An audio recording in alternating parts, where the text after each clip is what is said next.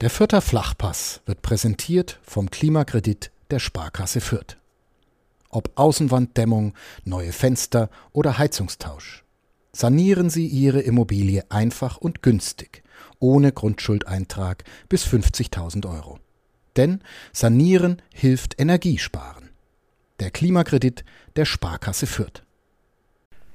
Freunde der gepflegten Konversation, wir sind wieder da mit einer neuen Folge Mitmenschen, unserem Podcast, äh, bei dem wir interessante Leute aus Nürnberg und der Umgebung zu Gast haben. Heute haben wir einen Spieleentwickler ähm, und ich, ich nenne dich jetzt einfach mal so einen Internetunternehmer, ein, einen Self-Made Man aus Nürnberg, Chef der Pixel Maniacs, ähm, einer äh, Firma, die Computerspiele entwickelt und äh, du machst auch noch einige andere Dinge. Ben Lochmann, danke, dass du da bist. Ähm, schön, dich hier zu haben. Ja, vielen Dank für die Einladung. Sehr gerne. Ähm, ich habe einige Themen auf der Liste. Wir fangen aber mal an mit dem, mit dem wunderbaren klassischen Klischee. Äh, wenn, wenn ihr Computerspiele, Games, wie man ja heutzutage sagt, entwickelt, äh, in, in in, im Büro. Wie sieht das aus? Äh, junge, blasse Männer, Brillenträger, die Tag und Nacht vorm Computer sitzen, Red Bull trinken, die Pizzakartons stapeln sich in der Ecke. Ähm, die, die, die klassische Vorstellung von den Nerds, die an Computerspielen basteln. Wie nahe bin ich damit der Realität? Mitmenschen. Ein Podcast von nordbayern.de. Mit Menschen, die verändern, bewegen, unterhalten. Ja, also ich glaube, so das klassische Bild erfüllen wir mittlerweile, würde ich sagen, nicht mehr so richtig.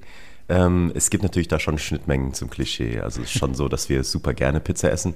Und äh, es ist auch so, dass wir es auch jetzt nicht so schlimm finden, jetzt mal ein paar Wochen zu Hause zu sein und äh, nicht an die frische Luft zu gehen.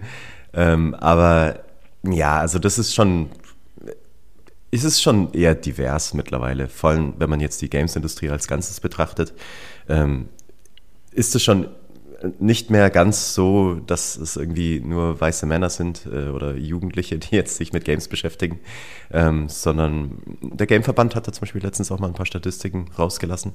Ähm, Spielerinnen gibt es mittlerweile halt auch immer mehr, also die jetzt mhm. wirklich konsumieren. Ähm, in der Entwicklung sieht es tatsächlich noch ein bisschen eintönig aus, muss ich sagen.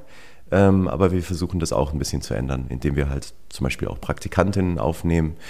Ähm, ja, also das so kurz zusammengefasst. Aber jetzt so vom Typ Mensch her, wie man sich das jetzt so vorstellt, so der klassische Nerd, ähm, das findet man bei uns jetzt auch nicht wieder. Klar, wir bezeichnen uns trotzdem ganz gerne als Nerd, aber eher im Sinne von. Trägt man diesen, diesen Namen als, als, als Ehrennamen sozusagen? Es kommt darauf an, wie die Person, die ihn ausspricht, definiert. Also man kann es ja auch negativ auffassen ähm, und auch meinen. Ähm, wir sehen es als positiv, also wenn wir uns irgendwie mal gegenseitig als Nerd bezeichnen sollten, was wir jetzt gar nicht so oft machen, dann ist es schon eher eine positive Bezeichnung für Experte in einem spezifischen Bereich. Mhm wenn andere Menschen Nerds sagen, kann das auch mal bedeuten, hey, du gehst mal nicht gar nicht raus und du bist total introvertiert und verschlossen. Ähm, das trifft eigentlich auf niemanden in unserem Team zu. Hm. Und aber es ist keine Gefahr, dass ihr anfangt, äh, Anzüge zu tragen und äh, den klassischen 9-to-5-Job im Büro zu, zu frönen. Äh, also ich persönlich finde 9 to 5 richtig geil, muss ich sagen. Also mhm. mir gefällt es voll gut, um neun anzufangen und um fünf aufzuhören. Ähm, Jetzt, vor allem seitdem ich Kinder habe. Ähm, Wie ähm, alt bist du? Ich bin, oh Gott, muss ich nach, erst 36 bin ich, ja. Also in einem ähm, Alter, wo man durchaus ähm, geregelte äh, Arbeitszeiten zu schätzen weiß. Ich finde es richtig klasse, ja. Es ist nicht, jetzt nicht so, dass ich nicht abends trotzdem mal da sitze und mal zusätzlich was arbeiten, äh, arbeite, aber es ist dann schon freiwillig. Also auch was die Kollegen angeht, ähm, das ist halt auch ein Punkt, der in der Spielindustrie sehr heiß diskutiert ist, ähm, das Thema Crunchen. Mhm. Damit ist eben gemeint, dass du außerhalb dieser 9-to-5 regulären Arbeitsperiode dich hinsetzt und irgendwie Überstunden schiebst und so. Das versucht man als Spieleindustrie ähm, tunlichst zu vermeiden. Ähm, ich bin deswegen ein bisschen zögerlich, weil das ist in vielen Firmen nicht sehr gut gelungen. Mhm. Ich, ich, würde sagen, dass wir das gut im Griff haben, ähm, aber wir achten auch sehr stark darauf. Und es gibt trotzdem auch Phasen, wo uns das auch nicht so gut gelingt. Zum Beispiel in der Endphase einer Produktion. Da ist es ja, ähm, um bei dem Stichwort Crunchen zu bleiben, ähm, da, äh, das kennt man oder ja, so als, als jemand, der ab und zu was darüber liest und, und er äh, hier und da mal was zockt, sage ich jetzt mal, äh, bei äh, äh GTA, Grand Theft Auto oder äh, eben diese Rockstar oder ähnlichen großen Produktionen, wo man dann mal liest, da ist seit zwei Jahren quasi 24 Stunden durchgearbeitet worden, um irgendwelche Deadlines zu schaffen. Ähm, so schlimm ist es bei euch nicht. Absolut nicht, nee. Also das äh, es war schon sehr viel Arbeit ähm, kurz vor dem Release unseres letzten Titels, Can't Drive This, das war im März 21. Mhm. Ähm, aber es, es jetzt hat auf gar keinen Fall jetzt die Ausnahme äh, Ausmaße angenommen, die jetzt so aus der Presse von anderen Firmen bekannt sind, ähm, weil wir aber auch super stark darauf achten. Also wir haben zum Beispiel ein, ein Zeit-Tracking-System, äh, wo man seine Stunden auch immer eintragen muss. Ähm, und wenn jetzt zum Beispiel jemand mehr als zehn Stunden eintragen möchte an einem Tag, ähm, dann geht es erstmal gar nicht. Also es geht nur mit Genehmigung. Mhm. Ähm, und insgesamt wird auch geschaut, dass man nicht zu viele Stunden ähm, aufbaut. Es scheint, dass das einfach ab und zu notwendig ist, oder ich, was heißt notwendig, ähm, ab und zu schwierig ist, anders zu machen, weil äh, bei so einer Produktion viele Dinge passieren können, mit denen man vorher nicht rechnet, nehme ich mal an. Ähm, dass es dann doch länger dauert. Oder ist, oder ist es einfach nur eine Frage von, wir müssen jetzt, äh, wir, wir waren jetzt zu lange faul und müssen die Deadline schaffen. Ja, also ich glaube, also faul ist bei uns niemand und wahrscheinlich auch nicht bei anderen Spieleentwicklern, aber mhm. das ist ähm, trotzdem, ich glaube, das Grundproblem ist, dass bei einem, zum Start einer Entwicklung eines Spiels ähm, weiß man nicht, wie das Endergebnis aussehen, aussehen wird. Mhm. Und das macht es in vielerlei Hinsicht sehr komplex, aber auch sehr spannend. Ähm, das du hast bei, bei, anderen, ähm, bei anderen Produkten häufig ein genaueres Bild davon, wie das Endergebnis aussehen, aussehen soll, selbst innerhalb der Softwareentwicklung. Wenn du jetzt irgendwie Steuersoftware schreibst zum Beispiel, da können auch sehr viele Unwägbarkeiten auf den Weg ähm, zum Endprodukt auftreten. Aber bei der Spielentwicklung ist es häufig so, dass du eigentlich gar nichts weißt, dass du nur grob weißt, ah, ich mhm. möchte jetzt irgendwie ein Spiel machen, was jetzt im Wilden Westen spielt oder äh, in einer ja, also so ganz grob umrissen auf einer DIN A4-Seite. Aber es ist selten so, dass du vor dem Start wirklich genau spezifizieren kannst, wie das wirklich aussehen soll, weil du während der Entwicklung häufig merkst, dass einfach der Spaß fehlt, zum Beispiel. Mhm. Ähm, über euer äh, jüngstes Baby, ähm, nämlich Can't Drive This, reden wir dann auch noch. Ähm, ich würde gern vorher nochmal ein Stichwort, das, du, das wir am Anfang schon hatten, ähm, dich fragen.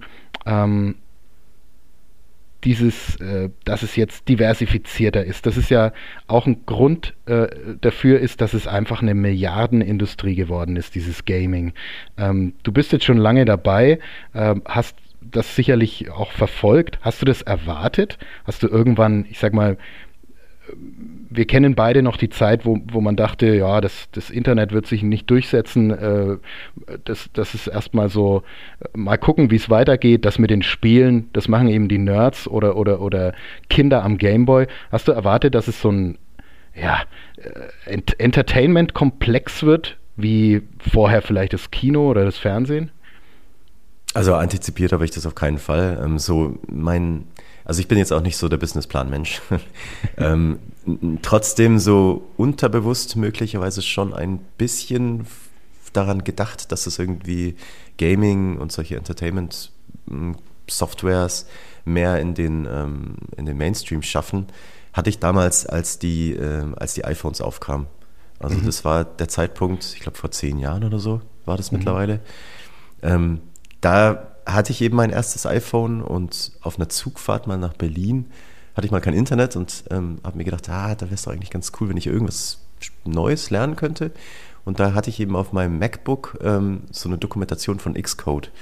Und mit Xcode entwickelt man Apps. Und da mhm. dachte ich mir halt schon, ja, das habe ich jetzt ultra Bock drauf, weil ich mir schon dachte, dass das iPhone dazu führen kann, dass es mehr im Massenmarkt ankommt. Es wäre jetzt irgendwie vermessen zu sagen, äh, dass ich mir jetzt dachte, okay, ich gründe danach da eine Firma und stelle Leute ein und so.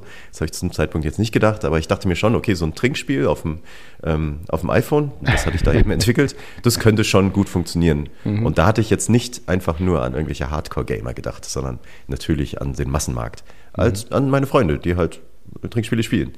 Mhm. Und ähm, genau, und deswegen hatte ich eben diese App entwickelt und da hat sich dann schnell herausgestellt, dass das iPhone gerade halt sehr, sehr viele verschiedene Zielgruppen anspricht und generell der Mobilmarkt hat halt auch dazu geführt, dass wenn man jetzt die Thema Geschlechter ansieht, ähm, dass dann nicht nur Männer zocken eben. Also das hat ganz, ganz viele Frauen ähm, mhm. in den Gaming-Markt gespült, ähm, die sehr, sehr viel auch mobil unterwegs sind. Jeder hat ein Smartphone, klar, äh, wobei man ja, glaube ich, sagt, äh, Frauen tendenziell eher in sozialen Medien unterwegs. Ähm, aber ihr, ihr merkt, dass da auch gerade Leute, die eben nicht ursprünglich, sage ich jetzt mal, schon stundenlang vor der Konsole saßen und jetzt äh, am, am, Smartphone zocken, ähm, dabei sind. Also, dass es eben ja, ein Massenmarkt geworden ist. Auf jeden Fall. Man sieht es auch in, also wir, wir äh, analysieren den Markt natürlich auch selbst ein bisschen. Mhm. Halt wir, also wir analysieren äh, Reportings über den Markt, weil wir zum Beispiel im Gameverband drin sind. Und da gibt es halt immer ähm, sehr ausführliche Berichte darüber, wer, wie, warum spielt. Mhm. Und ähm, da kann man ganz glasklar rauslesen, dass der Smartphone-Markt zum einen boomt und zum anderen, dass der auch dafür gesorgt hat, dass Gaming ein Massenmarkt wird. Werbung. Regional, heimatverbunden und einzigartig. Das sind die Geschichten hier bei uns im Mitmenschen-Podcast. Und die Philosophie der Pyrasser Brauerei. So unterschiedlich die Metropolregion Nürnberg mit ihren Mitmenschen ist, so vielfältig ist auch das Pyrasser Sortiment. Ob helles Bier, Pilz, Rotbier oder Schwarzbier, Radler oder alkoholfreies. Außerdem das erfrischende Wasser aus der Pyrasser Waldquelle, verschiedene Limonaden oder Schorlen. Die Pyrasser Landbrauerei hat für jeden das richtige Getränk. Das heißt, du hattest schon so ein bisschen den richtigen Riecher, vielleicht auch ein bisschen Glück. Ähm, erzähl doch mal ein bisschen äh, von den Anfängen. Du hast ja nicht erst vor zehn Jahren ähm, mit dieser Episode mit dem Smartphone ähm, angefangen, dich für, ich sag mal, die, die digitale Welt zu interessieren. Äh, wann ging es denn bei dir los? Ähm, das war so während der Schulzeit ähm, und da hatte mein Vater eine Webseite, ähm, schon ziemlich früh, ich glaube irgendwie 1999 oder 2000 mhm. so rum. Und ähm, mein Kumpel und ich, und das finde ich mittlerweile eigentlich ziemlich witzig, die Geschichte, weil die irgendwie ziemlich cool zur aktuellen äh, Filmsituation passt.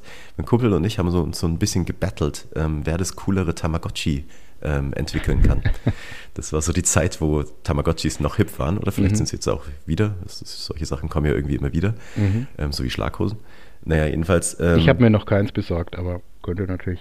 Schlaghose oder Tamagotchi? Äh, beides. Hast du ein Tamagotchi mittlerweile wieder? Nee, aber ich hatte irgendwie, irgendwie hatte ich davon gehört, dass es irgendwie. Ich, ich glaube ich auch, ja, ja, ich glaube ich auch. Also ja, ich war damals schon nicht allzu begeistert, aber äh, konnten, was konnten eure Tamagotchis? Ja, also ich hatte zumal kein äh, echtes Tamagotchi, also das, ähm, ich, wir hatten keine mhm. Konsole zu Hause und auch kein, kein Tamagotchi und so.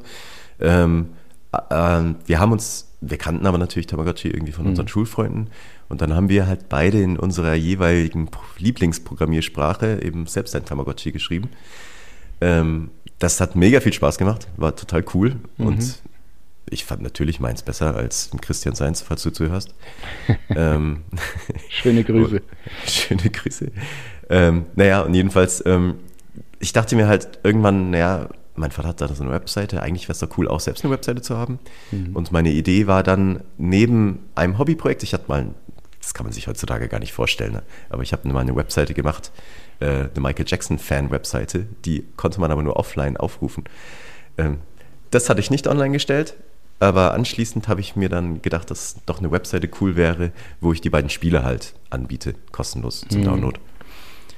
Ähm, und so kam halt dann eins zu anderen, weil natürlich ergibt es wenig Sinn, jetzt irgendwie zwei Spiele zum Download anzubieten. Also habe ich noch mehr Spiele dazu gepackt. Freeware nannte man den Begriff damals. Den gibt es heutzutage immer noch, aber es googeln immer weniger Leute nach dem Begriff Freeware. Mhm. Ähm, aber ich hatte dann immer mehr Spiele aufgenommen und das war auch zu dieser Moorhuhn-Zeit, ähm, mhm. als das Moorhuhn groß war. Und es kamen immer mehr Besucher auf die, diese Webseite und ähm, da hatte ich dann meine erste Werbebuchung tatsächlich von irgendeiner Moorhuhn-Fanseite. Und ja, dann hatte ich mal irgendwie 50 Mark, glaube ich, waren das damals noch, verdient. Und das fand ich schon ziemlich krass, weil ich glaube, ich habe damals 50 Mark Taschengeld bekommen irgendwie. Mhm. Und das war für eine Woche Werbung für einen Button. 88 mal 31 Pixel, das weiß ich nicht, weil das ein Werbestandard ist, den man mittlerweile nie wieder sieht. Ähm, genau, und das fand ich mega cool und habe da natürlich schon so ein bisschen mir gedacht, ja krass, das geht ja super leicht, da Geld zu verdienen. Mhm haben mir überlegt, wie kommen eigentlich die Leute auf, die, auf unsere Webseite und ähm, kam halt drauf, dass über Suchmaschinen viele Leute auf die Webseite kommen. Und Google gab es damals noch nicht oder war mhm. zumindest noch nicht groß genug. Also habe ich dann für Fireball und Alta Vista damals optimiert, mhm. dass man in den Fireball-Rankings auf den Pla ersten Platz kommt. Ähm, und Tatsächlich, also, also die, ja. das ist sozusagen die, die, die Steinzeit der Suchmaschinenoptimierung. Absolut Steinzeit, ja. und dann kam halt Google auf und ähm, war eine ganz tolle neue Suchmaschine. Aber ah, übrigens, wir haben auch natürlich versucht, ähm, bei Yahoo, also damals war halt Yahoo ein großes Ding. Und da hast du sehr viel Besucher tatsächlich über das Yahoo Directory bekommen. Und ähm, das ist keine Suchmaschine, im klassischen Sinn, sondern es ist wirklich mehr einfach ein Verzeichnis, mhm. wo du halt klickst auf Computer, ähm, liste mir mal alle Webseiten auf zum Thema Computer. Und die sind dann alphabetisch sortiert. Und das ist der Grund, warum äh, ich viele Webseiten habe, die mit 1a beginnen. Ähm, äh, einfach wegen alphabetischer äh, Reihenfolge. Genau, damit die eben auf Platz 1 gelistet sind. Und das hat halt mehr Besucher gebracht, als wenn es heißt, irgendwie ja. mit äh, X begonnen hat zum Beispiel. Na, jedenfalls, also Google wurde dann langsam ein Ding, so 2001 rum. Und ähm, ja, das ähm, ist Fireball und Alte Vista hat keiner mehr benutzt. Und Google war aber echt schlecht am Anfang. Also die haben natürlich viel besser als jetzt Fireball und Alte Vista, aber du konntest Google ziemlich leicht austricksen, mhm. indem du Webseiten zum Beispiel gekauft hast, die einen hohen PageRank haben. Das war ein sehr großes Thema damals mhm. als, als Kennzahl, wie krass deine Webseite quasi von Google gesehen wird. Und äh, mit dem ersten Geld hatte ich dann auch ein paar solcher Domains dann gekauft, die halt einen hohen PageRank haben, wie zum Beispiel lerntippsammlung.de. Mhm. Und ähm, die Seite gibt es heute noch. Um, da werden Referate online gestellt. Und long story short, ich habe mich halt auf Suchmaschinenoptimierung konzentriert und halt bei allen Webseiten, die ich gestartet habe, ähm, und ich spreche absichtlich von ich, weil es gab damals noch kein richtiges Team. Du warst aber quasi eine Firma damals dann schon. Du hast ähm, entschieden, das quasi beruflich zu machen. Genau, während des Abis war ich mir sicher, dass ich das beruflich machen möchte und hatte dann auch eine GmbH angemeldet zu meinem mhm. Geburtstag. Ähm, vorher lief das eben über das Gewerbe meines Vaters.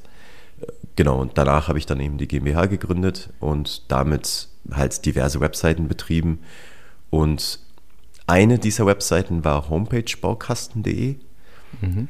Und ähm, da hatte ich dann 2007, wurde das immer größer und ich hatte immer mehr Geld in Werbung investiert, damit diese Webseite halt groß wird. Und ich hatte da das Gefühl, das ist sinnvoll angelegtes Geld. Äh, bin ich übrigens immer noch der Meinung. ähm, weil du konntest damals halt für Spottpreise Werbung einkaufen bei mhm. Google, mhm. weil auch das der Markt noch nicht so überlaufen war. Und das wurde dann immer, immer größer und ich musste da immer mehr Geld investieren, so von dem Geld, was ich von anderen Webseiten verdient habe, dass es mir selbst ein bisschen zu heiß wurde und deswegen hatte ich dann eine GmbH gegründet, eine separate GmbH, mhm. wo ich dann auch Webinvestoren mit reingenommen hatte. Genau, und dann hatte ich diese zwei GmbHs am Laufen. Ja, also schon, äh, schon eine spannende Sache, finde ich. Also schon so eine Entscheidung zu treffen nach dem Abitur direkt. Ich meine, wie alt warst du? 18 Jahre oder, oder äh, in dem Dreh. Ähm, Zum Geburtstag, ja. So, ich, ich fange jetzt, ich mache jetzt hier meine eigene Firma. Äh, was, was sagen da die Eltern oder das Umfeld? Sag, sagen die Leute dann, jetzt lern doch erstmal was Vernünftiges, Junge? Oder hattest ähm, du da also, Unterstützung? Also ein Kollege aus der Schule, dessen Name ich jetzt nicht nennen möchte, weil er jetzt Politiker ist, Aha. sagte mir immer, ey, dieses Internet, willst du wirklich dieses Internet machen? Das Internet benutzt doch keiner mehr in fünf Jahren. Also er war stark daneben gelegen. Mhm. Ja, ja, das, das weiß ich noch bis heute. Äh, auch ähm, schöne Grüße von dieser, äh, von unserer Seite aus. Ja, könnte sogar sein, dass er zuhört. ähm, ja, also die, ähm, klar, es gab schon äh, diverse Zweifel und ich meine, die, die gibt es bis heute noch bei meiner mhm. Oma zum Beispiel, ähm, die sich da jetzt noch nicht so sicher ist. Aber mittlerweile hat sie da schon ein bisschen ähm, Sicherheit bekommen, weil sie mhm. gemerkt hat, das hält sich jetzt irgendwie schon 20 Jahre oder so. Also ich glaube 19 Jahre habe ich jetzt die GmbH. Ähm, und das Internet scheint nicht wegzugehen. Also jetzt so meine mutige Prognose ist, dass das Internet noch ein bisschen besteht. Auch ähm, und, na, ja, und auch ja, deine Firma äh, hat ja offensichtlich die ganzen Jahre über überlebt. Es scheint also äh, nicht so schlecht zu sein, was, für was du dich da entschieden hast. Genau, wobei jetzt das ist nicht, also die, die Entscheidung jetzt eine GmbH zu gründen, finde ich nach wie vor nicht risikofrei. Also mhm. das war schon etwas riskant, ähm, zumindest was die GmbH angeht. Also die hätte durchaus mal pleite gehen können. Mhm. Ähm, allerdings also die, meine Eltern oder Familien und Freunde, so, die machen sich ja vor allem Sorgen um eins selbst. Also denen ist ja wurscht, ob die Firma pleite geht, sondern die geht es ja darum, naja, was passiert denn dann? Hast, mhm. Du hast mhm. keine Ausbildung, mhm. also ich habe keine Ausbildung, ich, du hast kein Studium. Du fällst dann schon eher hart so. Ähm, naja, gut. Und ja, zwischendurch ist das sicherlich schlimm, ne? Mittlerweile als, als Gründer und CEO der, der äh, 20 Jahre ähm, erfolgreichen Firma würdest du wahrscheinlich auch was finden, oder? Äh, ganz sicher, ja. Es ist, äh, es ist jetzt nur auf die Vergangenheit bezogen. Jetzt in den ja, ersten klar. ein, zwei, drei Jahren ähm, war mir wie auch äh, jedem anderen bewusst, dass wenn das halt nicht klappt, ähm, dass das schon nicht so cool sein kann, dass man da vielleicht ein paar Jahre verloren hat. Ähm, jetzt mittlerweile mache ich mir da gar keine Sorgen, nee, auf gar keinen Fall. Mhm. Habe ich noch kurz im, im Hinterkopf, äh, kurz, kurz, ge, kurz gefragt, kurz geantwortet für die Experten in Klammern Nerds. Was ist deine Lieblingsprogrammiersprache? Oh, ja, also wenn jetzt ähm, Experten oder Nerds zuhören, ähm, also meine Lieblingsprogrammiersprache ist PHP. Ich freue mich schon auf die ganzen wütenden Kommentare. ähm, ich, deswegen muss ich noch ein, zwei Sätze für die Nerds loswerden. Äh, und zwar, ich kenne mich halt gut aus in PHP. Ich weiß, dass es deutlich bessere und hippere Sprachen gibt und PHP ist mittlerweile sehr cool geworden, wenn man sich an ordentlichen Code hält. Ähm, das ist jetzt der Disclaimer für die Nerds zu Ende. Wunderbar. Ich kann dazu, ich will, will, werde und kann dazu nichts sagen, aber das äh, fand ich vorhin ähm, eine, eine wunderbare Anmerkung von dir, dass ihr beide in eurer Lieblingsprogrammiersprache dann an das Tamagotchi-Problem gegangen seid. Ja, ähm, also jeder ist da ein bisschen ähm, in seiner Schiene und wenn man da halt sich irgendwie 20 Jahre lang mit einer Sprache befasst, ähm, dann gefällt einem die halt möglicherweise auch einfach am besten. Klingt, klingt nachvollziehbar. Ähm, ja. Genau, dabei belasse ich es jetzt mal, ohne da noch tiefer einzusteigen. Ja, ähm, ich schreibe dann auf, als Antworten auf die wütenden Kommentare irgendwas. Alles klar, ja, ich leite das dann weiter. Ähm, da können wir ja dann mal noch ähm, einen, einen Folge-Podcast machen, äh, wo es nur um Programmiersprachen und deren oh Vorteile ja, das doch schön. Geht. Da muss ja. ich mich aber noch einlesen. Ein Streitgespräch, ja, das finde ich gut. ja, genau. Ähm, und kommen aber zu deinem ähm, neuesten Spiel oder eurem neuesten Spiel. Mittlerweile, ähm, das vielleicht noch kurze Erklärung, ähm, arbeiten ein paar Leute auch in deiner Firma mit dir und für dich. Genau, ja, also wir äh, haben zwei GmbHs. Einmal die WebMe GmbH, die betreibt eben homepagepodcasten.de in acht Sprachen. Mhm. Und ähm, die Benjamin Lochmann New Media GmbH, ein ganz, ganz furchtbarer Name, ähm, weil es die neuen Medien irgendwie jetzt nicht mehr so neu sind nach 19 Jahren, aber mhm. ist egal. Das, die macht eigentlich vor allem alles, was unter Pixel Maniacs jetzt so im Internet kursiert. Mhm. Und zwar vor allem Konsolen und PC-Spiele. Und äh, ja. Und Pixel Maniacs ist natürlich der coolere Name und unter diesem Namen habt ihr eben das Spiel Can't Drive This rausgebracht. Im März hast du gesagt. Exakt, ja. Und das läuft auf allen ähm, Konsolen, auf PC. Ähm, ich habe mich natürlich äh, zwar nicht mit Programmiersprachen, aber schon mit dem, was du so machst, ein bisschen im Voraus beschäftigt. Ihr habt fünf Jahre, glaube ich, äh, gebraucht für die Entwicklung ähm, dieses Spiels. erstmal, um was geht es bei dem Spiel? Und zweitens, was macht man dann fünf Jahre lang? Also, um, ein bisschen die Leute, den Leuten einen Einblick zu geben in die Arbeit, die ihr da eigentlich habt. Ja, ähm, ja, also die, das Spiel an sich, bei das geht es darum, dass eine Person eine Strecke baut, während der die andere sie fährt. Und ähm, das ist, man muss sich das einfach als chaotisches Partyspiel vorstellen, ähm, weil du dich natürlich gegenseitig anschreist und sagst, hey, äh, bau doch mal diese Strecke, äh, dieses Streckenteil, es muss geradeaus gehen, jetzt nach rechts etc. Mhm. Also es lebt sehr viel von Kommunikation, weil du gemeinsam schaffen musst, ähm, möglichst weit zu kommen im Spiel. Das ist auch das, was ich halt cool daran finde. Also wenn der, der die Strecke baut, zu langsam ist, dann äh, fällt der Fahrer ins Nichts, oder? Zum einen das, das zum anderen haben wir noch aus dem Film Speed äh, eingebaut, ähm, dass dein Auto explodiert, wenn du zu langsam fährst, damit es ein bisschen stressiger wird. Ah ja. Also ja, es ist ein sehr stressiges Spiel. Klingt stressig, ja. Aber auch lustig. Genau, ja. Und ähm, was wir fünf Jahre lang gemacht haben, ja, das ist ähm, eine sehr gute Frage, ähm, weil wir haben hier, es ist halt schon ein langer Zeitraum auf jeden Fall. Ähm, wir haben nicht zu, die ganze Zeit dran gesessen, das zum einen, weil wir mehrere Projekte noch mhm. so parallel hatten. Zum Beispiel unser vorheriges Produkt äh, mussten wir fertigstellen und haben es dann für VR zum Beispiel noch portiert etc. Äh, aber die Zeit, an der wir effektiv dran saßen, und das ist schon auch ziemlich lang, ich würde sagen circa, also wirklich Vollzeit ohne Pausen, mhm. ähm, zweieinhalb Jahre kann man sagen. Ähm, Wie viele Leute? Ähm, zu, also Kernteam waren circa sechs bis sieben. Mhm. Ähm, insgesamt Leute waren vielleicht so 40, 50 beteiligt. Da ähm, kommt schon ein Haufen Arbeitszeit zusammen, ja. Genau, ja. Ähm, als Budget hatten wir 500.000 Euro ähm, mhm. zur Verfügung und das zu 90 Prozent ist das in Arbeitszeit geflossen. Mhm. Und was man konkret macht, also zunächst haben wir an einem Game Jam teilgenommen. Das ist ähm, eigentlich eine ganz interessante Sache, auch für Nicht-Programmierer. Mhm. Ähm, und zwar haben wir uns eingesperrt drei Tage lang und ähm, haben zu einem Thema, was uns vorgegeben wurde, nämlich ähm, Shapeshifting, uns ein Spielkonzept ausgedacht. Also wirklich nur ein Konzept. Und ähm, das, das, dieses Prinzip nennt man einen Game Jam, dass man innerhalb dieser drei Tage dann sogar einen Prototypen davon entwickelt, also eine erste spielbare Version davon. Und, und was heißt Shapeshifting? Shapeshifting, das, das ähm, bei einem Game Jam ist es häufig so, dass Teams aus aller Welt daran teilnehmen. Ähm, und wir hatten an einem Game Jam namens Ludum Dare teilgenommen. Das findet dreimal im Jahr statt. Und das Thema wird von den Teilnehmern bestimmt. Also es wird abgestimmt und ähm, pipapo und am Ende kommt eben ein Thema raus und man erfährt das wirklich erst am Tag des Game Jams, wo es losgeht. Mhm. Und dann müssen diese ganzen Teams in aller Welt, es sind 3000 Teams in dem Fall, ähm, sich irgendein Spielkonzept dazu ausdenken und eben auch eine spielbare Version dazu bauen. Und das macht total viel Spaß, weil du ähm, viele streamen sich halt auch dabei im Internet. Das heißt, du kannst den live, live zuschauen und mit mhm. denen äh, chatten und anderweitig kommunizieren. Und wir machen das meistens auch.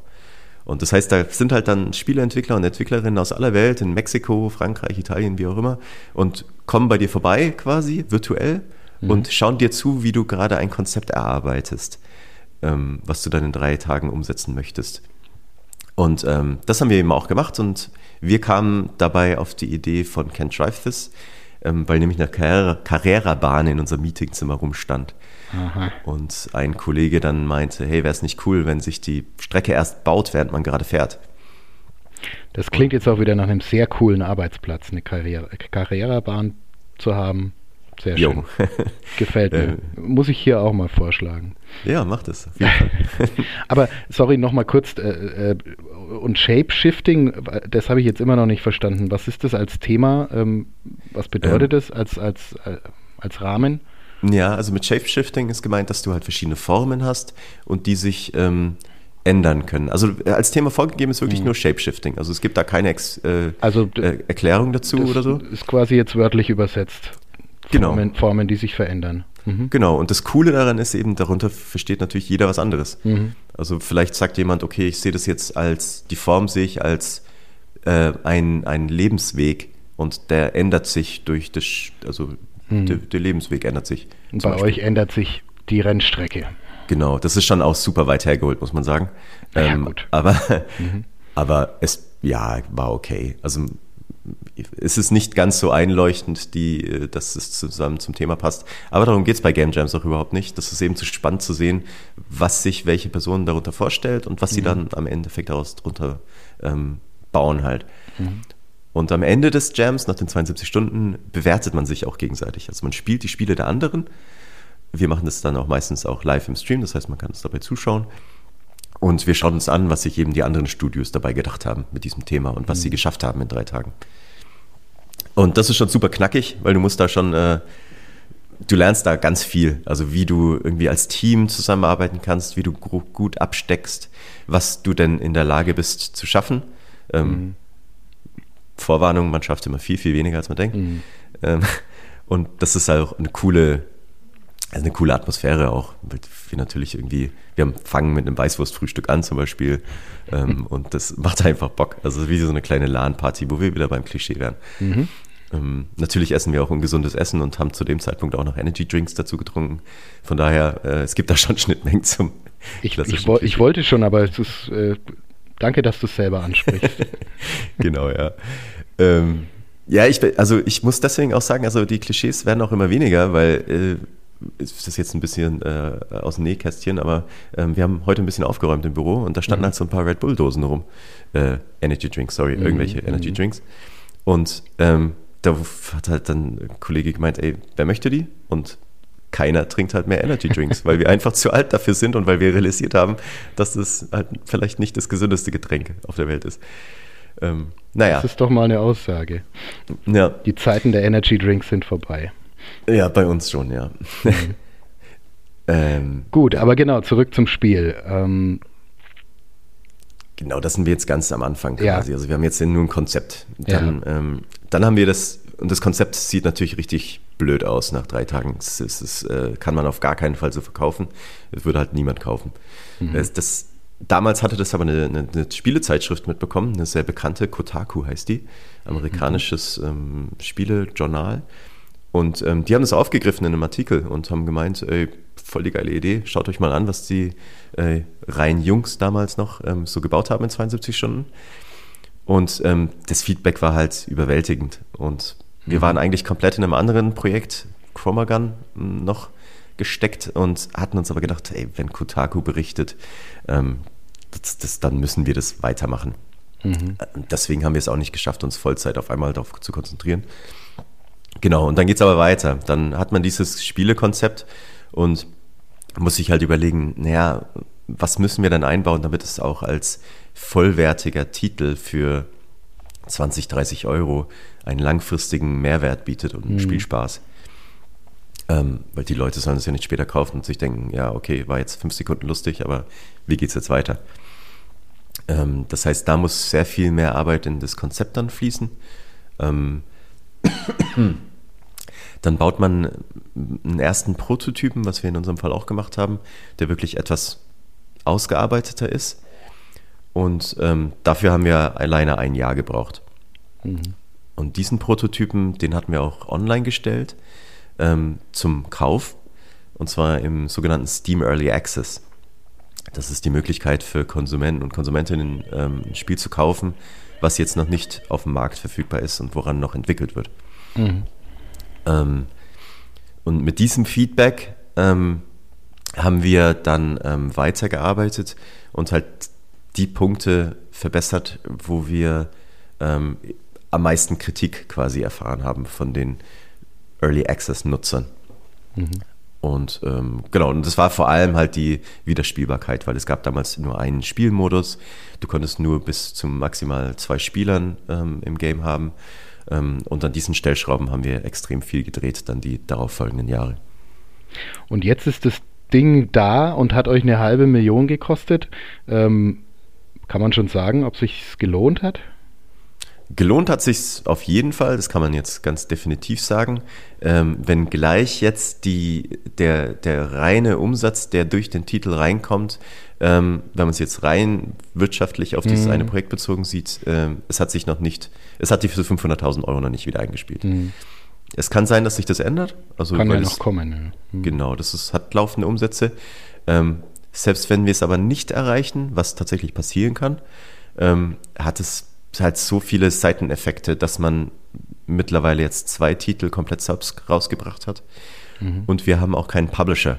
Das heißt, ähm, in der normalerweise ist das Konstrukt in der Spieleindustrie so, dass es Entwickler und Entwicklerinnen gibt, die halt ein Produkt bauen. Mhm. Und es gibt getrennt davon, wie in der Musikindustrie auch, ähm, einen Publisher. Und das, das wären die Labels in der Musikindustrie, die Plattenfirmen, die dann auch Werbung machen und so weiter. Exakt, ja. Und mhm. ähm, wir haben das eben ohne Publisher, quasi ohne Label gemacht. Und unser Label ist halt einfach unser eigener Name, Pixel Maniacs. Mhm. Und ähm, für unseren dritten Titel, Escape the Loop, suchen wir aktuell zum Beispiel einen Investor oder einen Publisher. Eventuell, also da, das kommt halt darauf an, was wir für Angebote bekommen. Mhm. Und das, wir merken jetzt in den Gesprächen mit den internationalen Firmen, dass das einen Riesenunterschied macht, ob man sagt, naja, so prinzipiell wissen wir, wie das funktioniert. Klar, ihr macht das viel besser und in einem ganz anderen Level. Aber wir haben schon mal ein Spiel bei Sony zum Beispiel eingereicht. Wir bekommen mhm. bereits Geld von Sony bezahlt. Ähm, das ist einfach eine andere Diskussionsebene, auf der man da unterwegs ist. Man kann besser verhandeln. Ja, auf mhm. jeden Fall. Von daher, ich, jetzt als Firmenwert ähm, ist es für uns jetzt unschätzbar wertvoll, zwei komplett self-published Titel rausgebracht zu haben. Ähm, zumal wir den zweiten Titel auch noch als Retail-Version draußen haben. Das heißt, du kannst in den Mediamarkt oder Saturn oder wo auch immer gehen und äh, dir halt auch kein Drive als physische Kopie kaufen.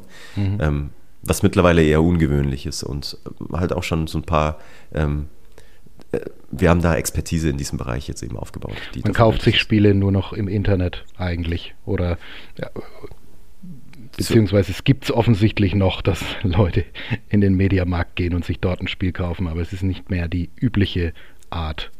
Genau, insbesondere. Genau, insbesondere für kleinere Titel wie unseren mhm. ähm, ist es noch, es kommt der Hauptumsatz auf jeden Fall durch, ähm, durch Digitalverkäufe zustande, zumal natürlich unser Umsatzanteil bei Digitalverkäufen deutlich höher ist. Mhm. Wer schon mal irgendwie ein Buch geschrieben und verkauft hat, weiß, wie viel Geld da ankommt. In etwa so ist es beim ähm, Retail-Verkauf eines ähm, ja, Computerspiels. Mhm. Weil da halt die ganze lange Kette an Firmen dahinter geklemmt sind, bis das mal beim Mediamarkt ankommt. Also wir haben keinerlei Kommunikation mit dem Mediamarkt. Also es sind 20 Firmen dazwischen. 20 ist übertrieben, aber einige. Klingt, klingt nach einstelligen Prozentsätzen dann oder niedrigen zweistelligen. Nicht ganz, aber niedrig zweistellig, ja. Mhm. Kann man, kann man denn mit den großen Studios, äh, mit den großen Entwicklern überhaupt mithalten? Könnt ihr, äh, wäre es jetzt möglich, in der Musik passiert sowas ja immer mal wieder, dass auch ähm, unabhängige äh, Künstler, die sich selber produzieren, selber vermarkten, irgendeinen echten äh, Chart-Hit landen. Wäre es möglich, dass jetzt Can't Drive This oder euer nächstes Projekt zu so einem Blockbuster wird, der sich weltweit riesig verkauft? Ja, also das, das ist eben das Coole und das ist auch das, was, glaube ich, viele Musiker und Musikerinnen so motiviert. So dieses, es ist ein Hit-driven Business. Also du kannst wirklich äh, mit einem Titel ähm, unglaublich mhm. viel Geld verdienen. Es ist, wie du sagst, natürlich gibt es da ein, nee, ich wollte jetzt gerade sagen, es gibt ein Limit nach oben. Wenn man aber an Titel wie Minecraft zum Beispiel denkt, mhm. die jetzt von einer Person, es ist ein krasses, krasser Ausreißer.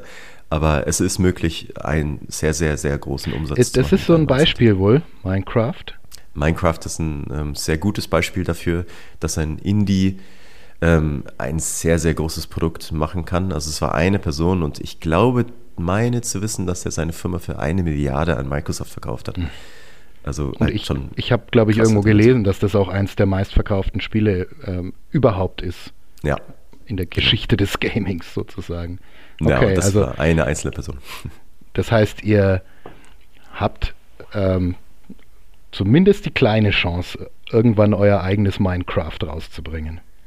Genau, also die Chance von Minecraft hält sich für 0,0000, also ganz, ganz, ganz, also damit sollte man auf gar keinen Fall rechnen. Ja. Wir, ich bin eher konservativ, was meine äh, Wirtschaftsplanung angeht und ich rechne eigentlich immer damit, dass ein Spiel ein Totalflop wird weil nur so haben wir halt die Möglichkeit, langfristig als Spielestudio zu überleben. Weil mhm. du kannst als mit einem Hit-driven Business, ich meine, das da kann man ja halt auch wieder Schlüsse oder äh, parallel ziehen zur Musikindustrie. Wie viele Musiker gibt es da draußen, die es halt nicht schaffen, langfristig irgendwie ein Business aufzubauen? Das ist super, mhm. super hart. Und mhm. genauso ist es bei Games.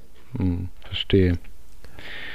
Ähm, ja, ihr, ihr, das heißt, ihr, ihr bleibt dran, rechnet mit dem Schlimmsten und freut euch, wenn mehr dabei rumkommt.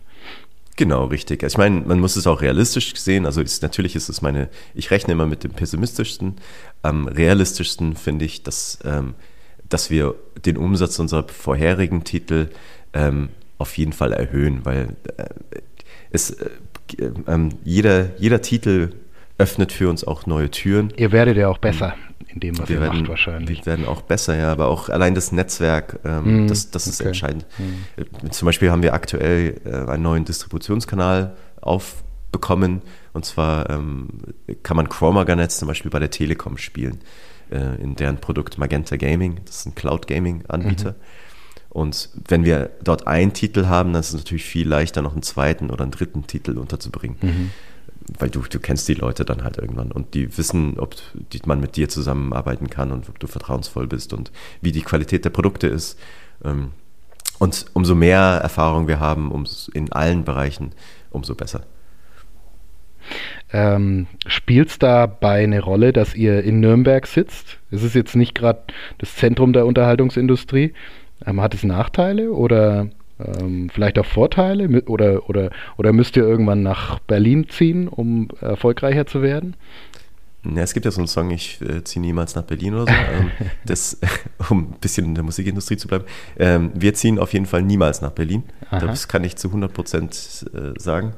Ähm, wir haben unser Büro jetzt hier zum Beispiel, wir haben, ich glaube, einen Zwölf-Jahres-Vertrag oder so. Mhm. Also ähm, wir bauen hier wirklich langfristig was auf. Ähm, die Kollegen und Kolleginnen bauen sich so hier ihre, ihre Wohnung äh, rum aus. Da gibt es auch langfristige Verträge mit mhm. äh, äh, Kaufverträge und so äh, und Haus abbezahlen etc. Also ist, ist alles darauf ausgelegt, Ihr dass wir eingerichtet in Wir sind eingerichtet. Ich bin mir sogar relativ sicher, dass wir auch ziemlich lange in äh, Röthenbach bleiben. Ähm, und dazu ist halt Bayern auch einfach ein sehr, sehr guter ähm, Standort für Games muss man ganz ehrlich sagen. Ne es heißt immer ähm, Digitalisierung und da äh, äh gibt es noch keine guten äh, Leitungen und wir hinken hinterher, aber das stimmt dann gar nicht oder für euren Fall. Ja, also Leitungen sind katastrophal, das muss ah, man schon so sehen. Ähm, also da, da könnte man schon auch ein bisschen was dran arbeiten. Ähm, aber jetzt die, die Spieleförderung per se zum Beispiel ist sehr gut in Bayern, mhm. auch im Vergleich zu anderen Bundesländern. Ähm, wir haben den FFF Bayern, der eigentlich ein Film- und Fernsehfonds ist, mhm. aber es gibt einen Förderfonds und es gibt aber da eine Sektion für Games.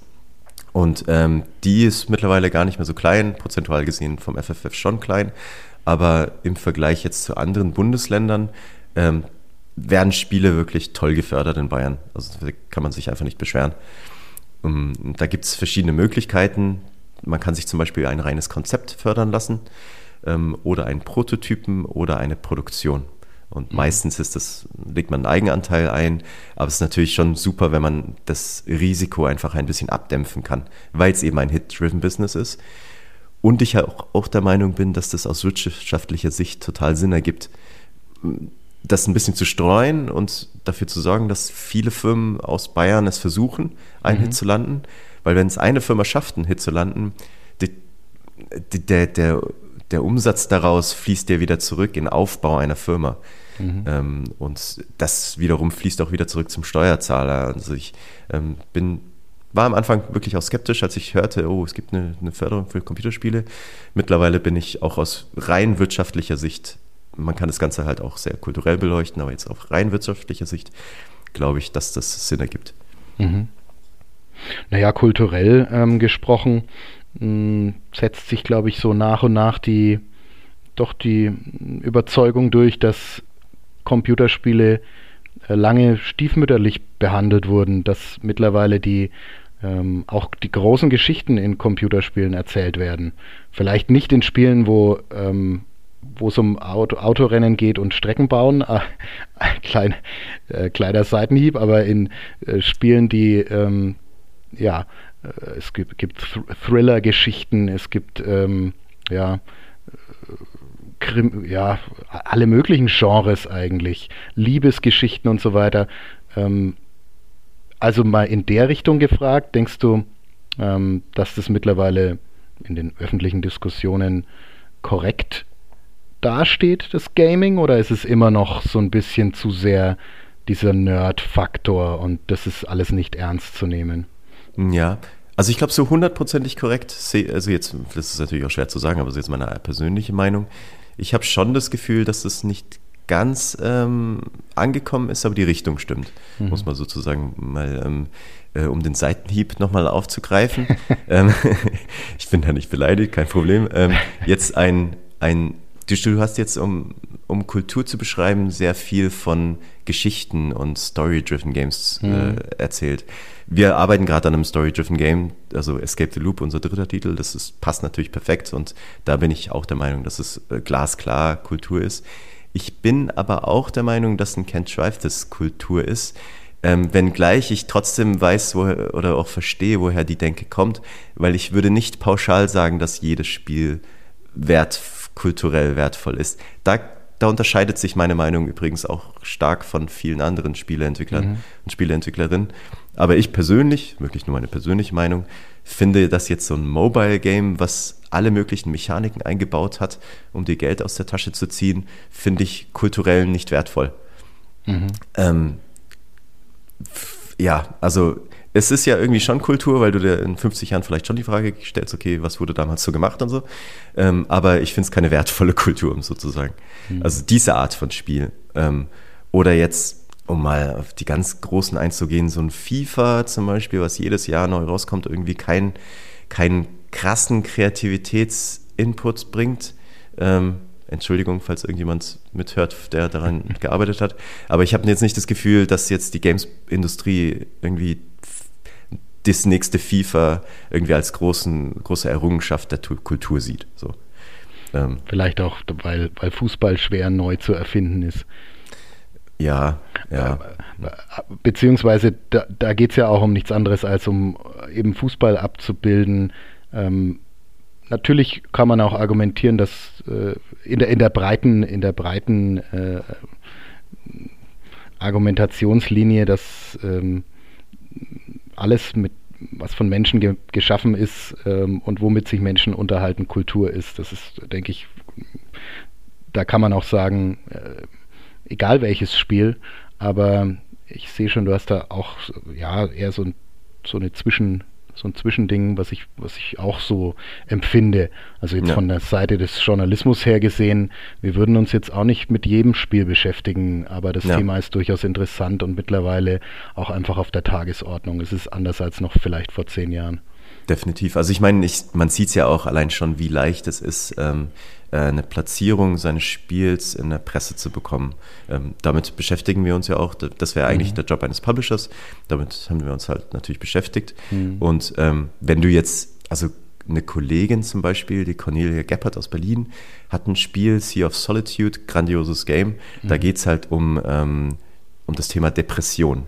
Mhm. Und ähm, zu Recht, meiner Meinung nach, kriegt das natürlich sehr viel mediale Aufmerksamkeit ähm, weil das halt, es ist super, dass so ein ernsthaftes Thema, was zwar immer mehr, aber immer noch irgendwie so ein bisschen Stigmata besetzt ist, mhm. äh, mit Hilfe eines Spiels zu beleuchten, um irgendwie auch, man spielt sich super dafür geeignet, um so eine, so eine Gefühlswelt ähm, einer Person, die an Depressionen leidet, halt zu übermitteln. Ähm, und ja, Sehr und solche Spiele Kombination. Total, ja. das, das klingt spannend auf jeden Fall. Ja, Genau. Ähm, oder es gibt auch ähm, Papers, Please zum Beispiel. Das ist ein Spiel, wo du, ähm, wo du an der Grenze sitzt als äh, Grenzbeamter und du musst entscheiden, ob jemand ähm, ein, ausreisen darf aus einem totalitären Regime oder nicht mhm. anhand der Papiere. Ähm, also solche, das, diese Beispiele sind ganz klassisch dafür, also das ist ganz glasklar Kultur und das versteht auch ähm, die Presse immer mehr äh, mhm. oder also schon länger auf jeden Fall. Ähm, mit einem Titel wie Ken Schweiz hat man es etwas schwerer, aber trotzdem gibt es halt viele Kollegen und Kollegen, die halt jetzt mittlerweile auch über solche eher entertainment-lastigen Games mh, sprechen und das als Kultur ansehen. Mhm. Vielleicht noch als kleinen Service. Ähm wo findet man ähm, solche spannenden Spiele? Ähm, Gibt es sowas auch im Laden zu kaufen? Jetzt beispielsweise das Spiel, äh, äh wo es um Depressionen geht? Also Sea of Solitude gibt's, ähm, ist glaube ich bei Xbox exklusiv oder war es zumindest mal. Ähm, und auf dem, äh, auf dem Rechner mittlerweile, weil die äh, Markus ist egal. Jedenfalls, man findet es digital mhm. zum Download, zum Kaufen, mhm. ja. Mhm. Ähm, genau, und was wir schon ein bisschen äh, ange äh, angeteasert, angequatscht hatten, ähm, wäre jetzt noch meine, meine letzte Frage. Ja, ein bisschen Zeit haben wir noch. Ähm, nämlich die Zukunft und ähm, euer nächstes Spiel. Du hast gesagt, es ist eher ähm, story-driven, also es geht äh, um, es wird eine Geschichte erzählt. Ähm, was ist denn der Hintergedanke? Bis wann denkst du, dass ihr ohne zu crunchen äh, fertig seid und ähm, was dürfen die Leute erwarten? Jo, also bei Escape the Loop geht es darum, dass du in einer Zeitschleife gefangen bist, ähm, wie täglich grüßt das Murmeltier, der Film, und du musst versuchen auszubrechen. Und da ein bisschen zum Hinter, Hintergrund, das war die Bachelorarbeit meines Kollegen Steve. Mhm. Und ähm, da, das, die Idee schwirrt schon ewig in unserer Firma rum. Er hatte das dann mal firmenintern gepitcht und wir fanden es alle total cool. Und ähm, ja, genau, seitdem arbeiten wir immer ein bisschen daran ähm, parallel zu Ken Schweißers und Chromagun. Also Chromagun war unser erster Titel. Und ähm, jetzt ist so der erste Zeitpunkt, wo wir uns komplett auf das Spiel fokussieren können, als komplettes Team. Macht total viel Spaß, wenn wir nicht so aufgeteilt sind wie zuvor. Ähm, und ja, es wird sehr narrativ. Also es wird vor allem um Dialoge gehen. Ähm, und du wirst versuchen müssen, ähm, die Umgebung davon zu überzeugen, dass du wirklich in einer Zeitschleife gefangen bist, um eben Hintergründe zu erfahren. Und ähm, niemand weiß, warum du in dieser Zeitschleife gefangen bist, aber jeder kann dir wahrscheinlich einzelne Bausteine ähm, mitteilen, ähm, die dir helfen werden, eben diese Lösung zu finden und dann tatsächlich später auch auszubrechen.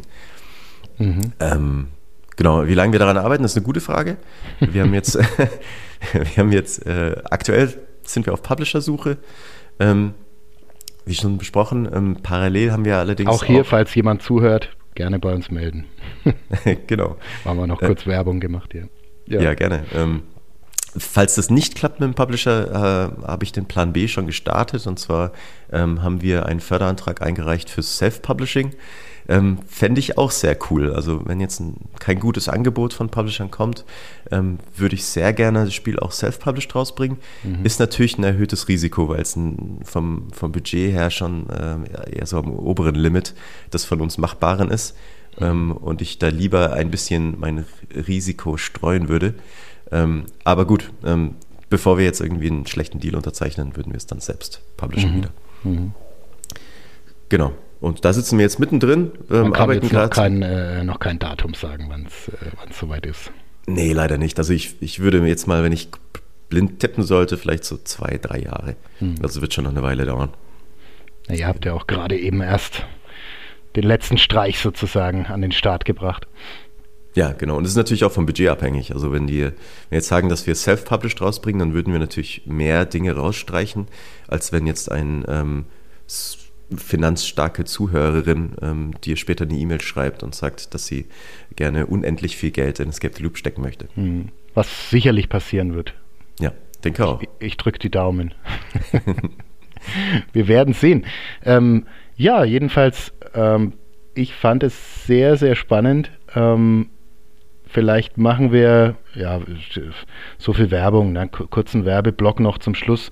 Äh, jemand, der äh, sich dafür interessiert, was du da machst oder was ihr da machst, macht, ähm, eine Internetseite oder, oder ein anderer Kanal, wo man euch, äh, wo man Infos über euch bekommt oder euch kontaktieren kann? Ja, also eine Webseite haben wir, pixel-maniacs.com. Ähm, ansonsten, wer bei Social Media ist, ähm, bei Facebook, Pixelmaniacs, bei TikTok bin ich mittlerweile super aktiv, mhm. Ben Lochmann. Da zeigen wir auch sehr, sehr viele Insights tatsächlich, also eigentlich am meisten. Ähm, und parallel Twitter, ähm, Instagram, also wir sind auf allen sozialen Medien vertreten. Mhm.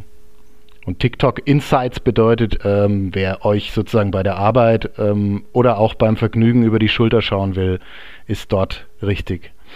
Ja, also wir zeigen da wirklich alles von A bis Z. Ich kann es auch wirklich sehr empfehlen für ähm, Leute, die vielleicht selbst in die Branche wollen oder auch für Leute, die einfach nur Lust auf Startup, ähm, Lust haben, ein Startup zu gründen.